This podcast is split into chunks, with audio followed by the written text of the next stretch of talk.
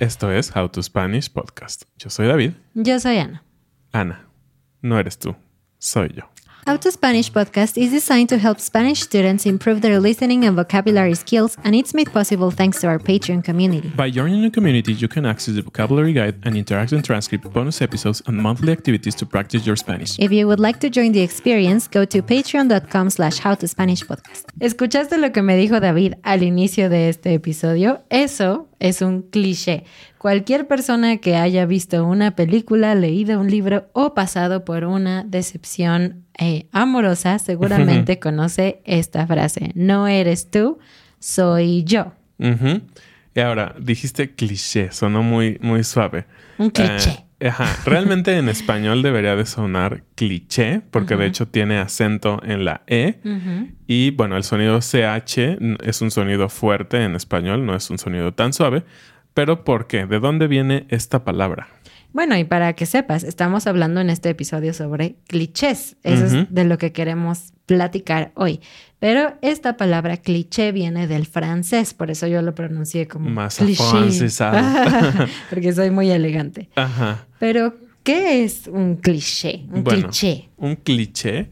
Bueno, originalmente la palabra, que esto me parece muy interesante en francés, venía de el hecho de la impresión, como de del sonido que generaba eh, las imprentas, tal cual, en, en- en ese golpe que generaba el, el- la cosa mecánica en el papel, ¿no? Entonces, Cuando la máquina pega contra el papel y entonces se quedan marcadas las letras, eso es el verbo cliché en francés y de ahí viene esta palabra. Así es. Entonces, eh, ¿qué es un cliché ya en términos prácticos? Todo el mundo ha escuchado esa palabra y todos los hemos escuchado.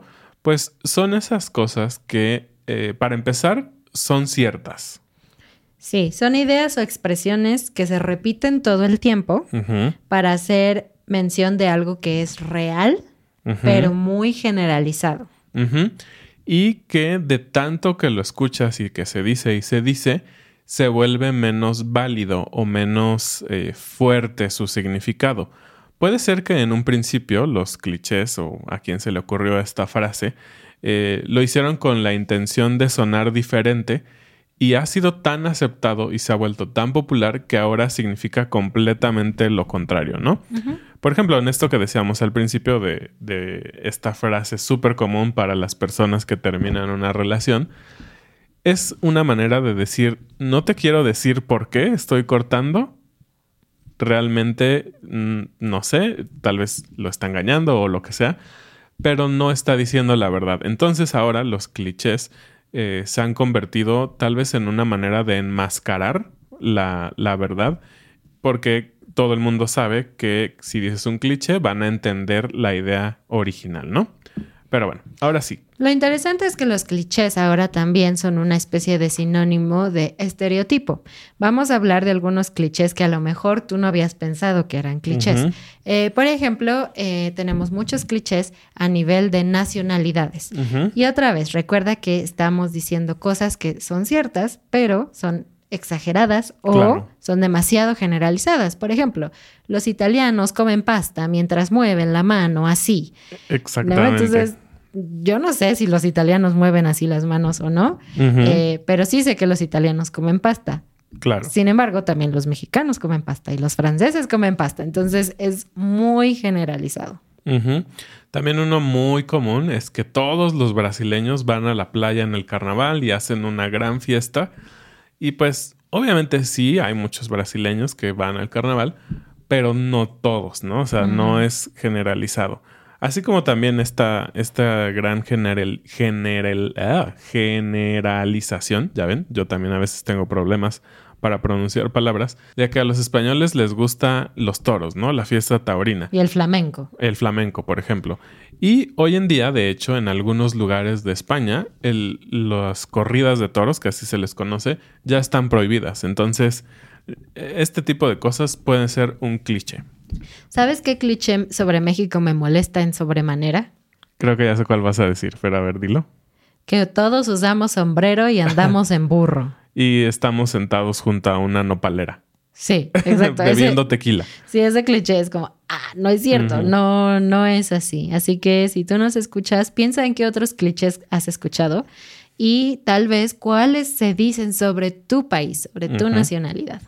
Sí es. Y bueno, ahora sí vamos con, eh, por ejemplo, clichés que hay eh, en el cine. Y, esto eh, a veces es una receta para el éxito, pero a veces es una receta para la aburrición de la audiencia, ¿no? Sí, es como ah, otra vez, otra película sobre este tema, o ya sé cuál va a ser el final, porque hay elementos que se repiten constantemente. Por ejemplo, eh, la película de acción en donde el policía es suspendido porque hace algo que no debe y entonces le dicen, tómate unos días de descanso. Sin embargo, este policía no obedece y sigue investigando el caso por su cuenta. Seguramente has escuchado sí, Y sabes, una parte muy dramática en toda esta escena es que le digan, entrega tu placa y tu pistola. Ah, ¿No? Siempre, siempre pasa eso. Y sí, como dices, eh, ellos tienen que, eh, pues, hacerlo porque son el superhéroe y lo van a, van a resolver el crimen, aunque no, este, no sean legalmente capacitados, ¿no? Bueno, otro clásico, clásico, clásico es que están diciendo algo y alguien está atrás de la puerta, junto a una ventana, y le preguntan, ¿cuánto tiempo llevas ahí? ¿No? como, para... ¿Escuchaste todo lo que dije? exactamente. y Aquí es interesante porque depende de tu país, van a variar un poquito las traducciones muchas veces. Eh, pero en México, ¿cómo diríamos? O sea, si fuera una, escena de la vida real, diríamos, ¿cuánto tiempo llevas ahí? ¿Cuánto tiempo llevas ahí o cuánto tiempo has estado ahí? Otra cosa muy común en, las comedias, no solamente en películas, sino en series, es eh, cuando unos personajes están haciendo algo que podría malentenderse, decir, no es lo que parece. O eh, una escena en donde sí, ¿no? Está un triángulo amoroso que también es, un cliché dentro del cine y la, literatura. Eh, y una de las personas involucradas llega y encuentra a estas personas besándose, cenando u otra cosa. Eh, van a decir, no es lo que parece, ¿no? que es, es un cliché bastante tonto porque hay cosas bastante obvias, ¿no? Otro en películas de acción es que casualmente el personaje está en el bar, está bebiendo y te digo, por casualidad, en la televisión aparece una noticia sobre la cosa que él está viviendo y mm. le dice al candinero, eh, suba, el volumen. sí. que e, es, muy chistoso porque no sé cuántas veces en la vida real eso le pase a la gente, o sea, como que estén en un lugar público y que eh, en las noticias o algo sea algo que le interesa realmente, no sé. Es un cliché que creo que no va en la realidad. Sí. Otro, si en cinco minutos no vuelvo, llama a la ah, policía o... Enciende el coche y te vas o explotas la bomba. Siempre cinco minutos. ¿Cómo en cinco minutos te da tiempo de resolver el, el crimen? En todo tipo de películas tenemos clichés, pero parece que las películas de acción son especialmente las que tienen más. Y una frase que me encanta que digan, no sé por qué esa sí me gusta, es cuando van manejando bien rápido, ya sea un coche, una bicicleta, un barco, un avión, lo que sea, siempre van a decir, tenemos compañía. Ah, sí. y, y es, no sé, es chistoso, a mí me gusta. Eh, y pues claro, significa que los están siguiendo, que ya sean los buenos o los malos, depende quién es el protagonista, eh, están tras ellos y va a haber una persecución y posiblemente balazos y todo esto, ¿no? O siempre hay bombas, siempre hay explosivos y dicen, va a explotar o al suelo y sabes que sigue un ¡pum! Claro. Otro ámbito en donde hay muchos clichés es en la literatura, ¿no? Y a nivel no solamente frases, sino a nivel trama. Y bueno, los vamos a hablar de algunos clichés que son muy utilizados en, digamos, la literatura más moderna. Obviamente se basan en muchas cosas que se han escrito en el pasado y es lo que decíamos, ¿no? A veces como audiencia esto dices, ah, ya sé por dónde va y eso lo convierte en un cliché. Eh, uno, el, más eh, clásico tal vez, o uno que es muy común, es que alguien eh, una pareja, un grupo o lo que sea, son enemigos y se convierten en amantes, ¿no? El típico que le cae muy mal o son enemigos a muerte y acaban enamorados. Otro clásico es eh, el amigo que se enamora de su mejor amigo o de su mejor amiga, ¿no? Y que está friend, friend, friendzoneado. Que esta es una palabra nueva en español que no Sí. creo, no es oficial, pero la gente la usa actualmente, ¿no? Y de esto hay como muchas versiones, como los que estuvieron siendo amigos durante muchos años y hasta que la persona se va a casar ya le declara su amor o quienes apenas son amigos y se vuelven... eh, Se enamoran. se enamoran y todo eso. Entonces hay muchas versiones. La siguiente es una relación falsa que comienza para darle celos a alguien más. O eh, también una relación falsa que inicia con el objetivo de lograr algo y solo se y ya durante el proceso se enamora, ¿no? Como el clásico era era era una apuesta o solo necesitaba tu ayuda para conseguir un boleto o un viaje o algo así. Entonces, este es súper clásico en las eh, en el cine y en la literatura. Otro bastante común es el triángulo amoroso. Siempre Uh, claro. hay historias donde hay dos personas enamoradas de la misma, del mismo tercero en discordia. Eh, otro súper, súper, súper común es el, eh, las diferencias socioeconómicas, ¿no? Ajá. Que uno es súper pobre y el otro es súper rico y, y por algo es, es un poco como, no sé por qué eh, hay esa fascinación con esa historia. Justamente en el momento en que la persona pobre se pone una prenda eh, bonita o lo que sea que la hace ver más, más rica, por así decirlo, eh, la persona rica llega y se enamora de ella y la otra persona finge todo esto, se da cuenta eh, finalmente y le dice no me importa, yo te amo por quien eres, no por tu dinero, ¿no? Entonces, bueno, estos clichés, Y esto eh, sucede mucho en las telenovelas mexicanas. claro, Toda esta gama de Marías, María la del barrio, María de, no sé qué. Thalía, ¿no? Ajá. Eh, en todas estas es la chica hermosa pero muy pobre que se enamora del rico. Y por último, bueno, en, en esta categoría de, de cosas de literatura tenemos también al jefe e empleado, ¿no? También es muy, muy común que no pueden tener una relación porque están trabajando y todo esto.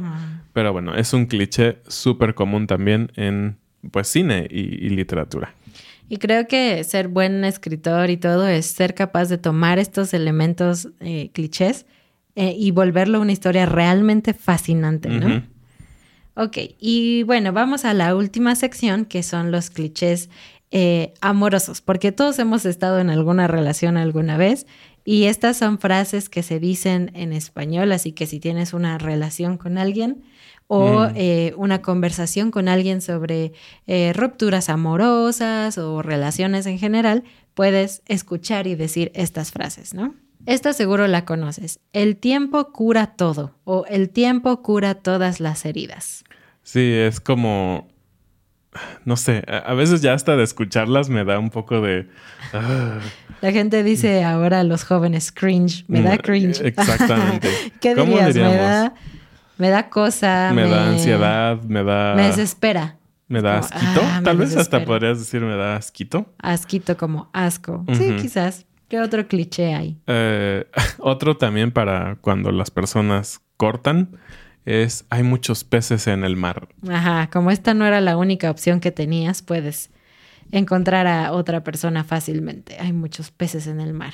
Esta que sigue me gusta. Un clavo saca otro clavo.